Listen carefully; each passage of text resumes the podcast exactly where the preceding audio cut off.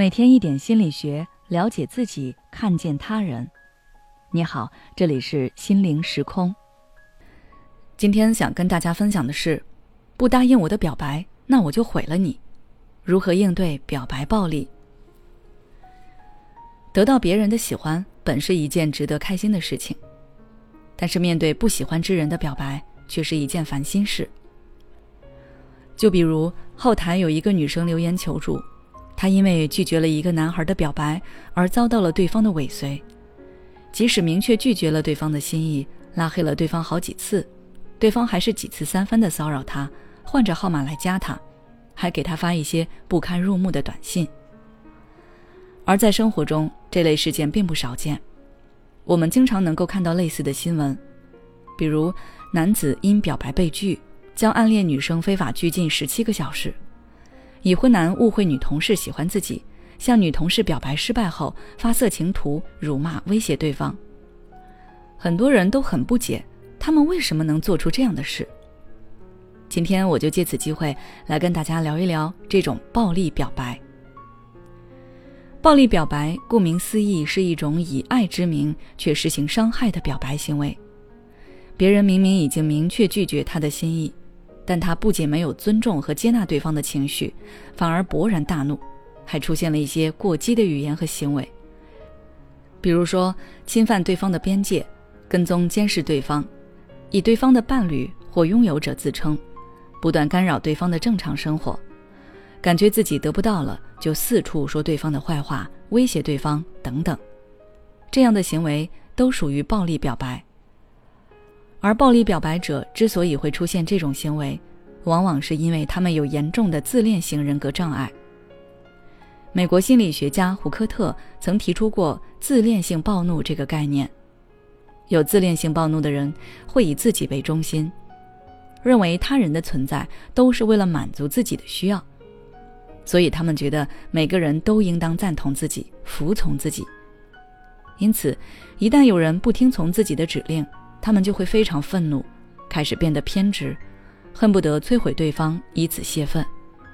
所以，暴力表白者也很傲慢地认为，我看上你是你的幸运，你不答应是给脸不要脸。他们觉得对方压根就没有权利拒绝，因此会恼羞成怒，想要毁掉对方。那么，如果我们在生活中遭遇到了暴力表白，该怎么应对呢？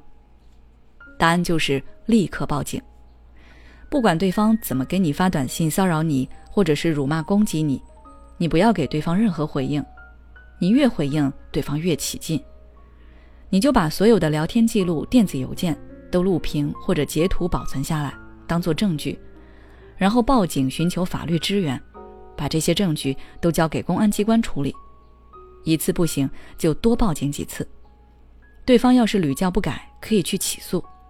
这些出警记录就可以作为你维护自己的证据。也许你会因为对方的行为出现恐惧、焦虑、不安等情绪，这时你可以寻求值得信赖的家人或好友在情感上的支持，跟他们说明自己的情况，建立起一套支持系统。你的支持系统越稳定强大，你从情感暴力中受到的伤恢复的就越快。你也可以把自己的这份经历和感受都写下来。